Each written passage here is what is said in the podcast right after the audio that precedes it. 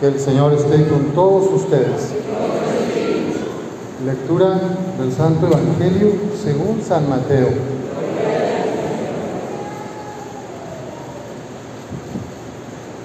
En aquel tiempo, al ver Jesús a las multitudes, se compadecía de ellas porque estaban desamparadas y extenuadas como ovejas sin pastor. Entonces dijo a sus discípulos, la cosecha es mucha y los trabajadores pocos. Rueguen, por lo tanto, al dueño de la mies que envíe trabajadores a sus campos. Después, llamando a sus doce discípulos, les dio poder para expulsar a los demonios impuros y curar toda clase de enfermedades y dolencias. Estos son los nombres de los doce apóstoles. El primero de todos, Simón, llamado Pedro, y su hermano Andrés. Santiago y su hermano Juan, hijos de Zebedeo. Felipe y Bartolomé. Tomás y Mateo, el publicano. Santiago, hijo de Alfeo y Tadeo. Simón, el cananeo, y Judas Iscariote, que fue el traidor. A estos doce los envió Jesús con estas instrucciones. No vayan a tierra de paganos ni entren en ciudades de samaritanos. Vayan más bien en busca de las ovejas perdidas de la casa de Israel. Vayan y proclamen por el camino que ya se acerca el reino de los cielos. Curen a los leprosos y demás enfermos. Resuciten a los muertos y echen fuera a los demonios. Gratuitamente han recibido este poder, ejérzanlo pues gratuitamente. Esta es palabra del Señor. Gloria a ti, Señor Jesús. Pueden tomar asiento.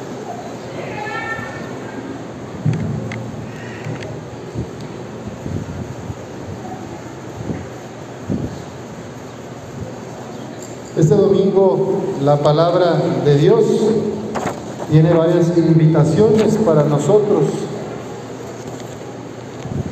Nos recuerda que en el Antiguo Testamento Dios hace una alianza con el pueblo de Israel y dice, si escuchan mi voz y guardan mi alianza, serán mi especial tesoro entre todos los pueblos, aunque toda la tierra es mía. Ustedes serán para mí un reino de sacerdotes y una nación consagrada. Y San Pablo en la segunda lectura nos recuerda que en Cristo somos reconciliados con Dios. No, se, no es fácil que una persona se ofrezca para morir por una persona mala o injusta en su lugar. Quizá alguno, alguno esté dispuesto a morir por una persona sumamente buena. Pero tú darías tu vida por un asesino, por un secuestrador, tú darías tu vida por un político corrupto,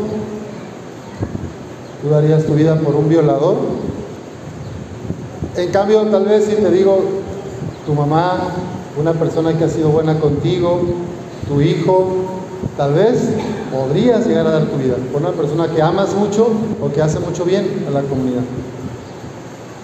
Y dice San Pablo, la prueba de que Dios nos ama está en que Cristo murió por nosotros cuando aún éramos pecadores. Nos ofrece su amor, su amistad, su cercanía. Con mayor razón, ahora que ya hemos sido justificados por su sangre, seremos salvados por Él del castigo final. Porque si cuando éramos enemigos de Dios, fuimos reconciliados por Él, con Él por la muerte de su Hijo, por mucho más razón, estando ya reconciliados, recibiremos la salvación participando de la vida de su Hijo. Los doce apóstoles que se escucha en el Evangelio de Mateo, cuando Jesús los llamó y hoy se nombran los doce apóstoles, son personas que tenían vidas rotas, no eran hombres perfectos, no eran santos ni ángeles, eran personas como yo, como tú, con un pasado, con pecados. Y sin embargo se reconcilian en el amor al conocer a Jesús, conocen la vida en abundancia y de ahí en adelante dedican sus vidas a sanar a otros, a llevar a otros a Jesús para ser salvados. Jesús cuando veía multitudes se compadecía de ellas porque los veía como ovejas sin pastor. Hoy en nuestro país hay muchas personas que viven como ovejas sin pastor. Niñas, niños y adolescentes que no son cuidados ni acompañados por sus padres o abuelos. Jóvenes perdidos en las drogas o en otros vicios. Hombres y mujeres casados que a veces viven infidelidad o que tienen pues problemas, pleitos todos los días. Parece que andan como ovejas sin pastor. También hay clérigos, sacerdotes, que podemos estar fuera de la gracia, podemos estar diciendo cosas que no dice el Evangelio, podemos estarnos anunciando a nosotros mismos en vez de a Jesús. Andamos también a veces en la iglesia como ovejas sin pastor. El Papa es el que cuida la unidad de la iglesia, la sana doctrina y la predicación del Evangelio. Los obispos le ayudan al Papa a guardar el depósito de la fe. Pero si uno ve siglo tras siglo, siempre ha habido uno que otro sacerdote que de repente ya anda predicando otras cosas. Entonces, qué importante es acercarnos a Jesús, vivir en, Cristo, en el Espíritu, reconciliados para manifestar ese amor de Jesús, esa enseñanza de Jesús. Y a estos hombres rotos, con vidas difíciles, con dolores, con historias tristes, Jesús los llama y dice, la cosecha es mucha y los trabajadores pocos. Rueguen por lo tanto al dueño de la mies que envíe trabajadores a sus campos.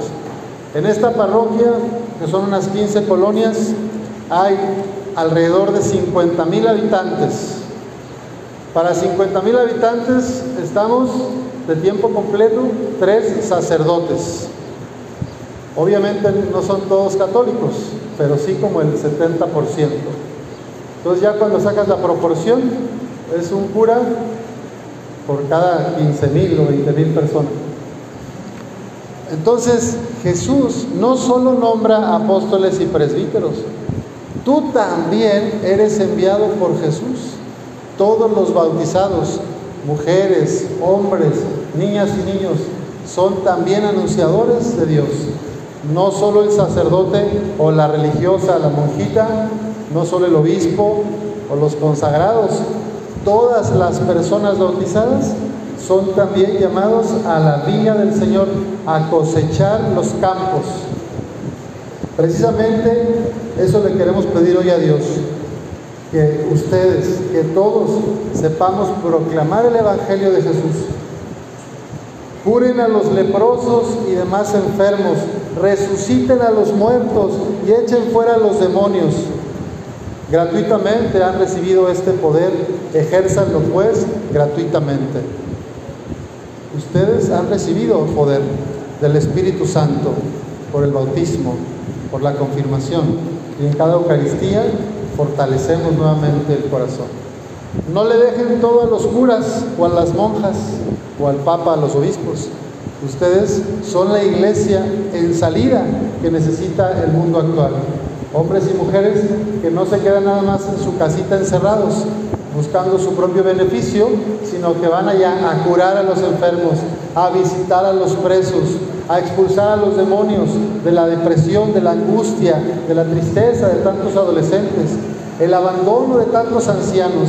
Ustedes son las manos de Cristo, los pies de Cristo, la palabra de Jesús, la mirada de Dios para los demás. Tres curas para 50 mil habitantes. ¿Cuándo vamos a acabar de visitar las casas? Lo necesitamos a ustedes.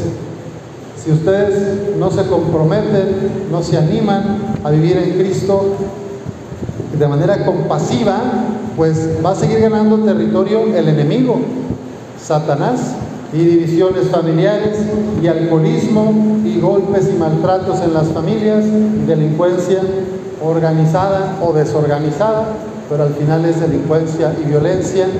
Entonces lo necesitamos. La iglesia de Jesucristo necesita a todos los bautizados. La mies es mucha y los trabajadores pocos.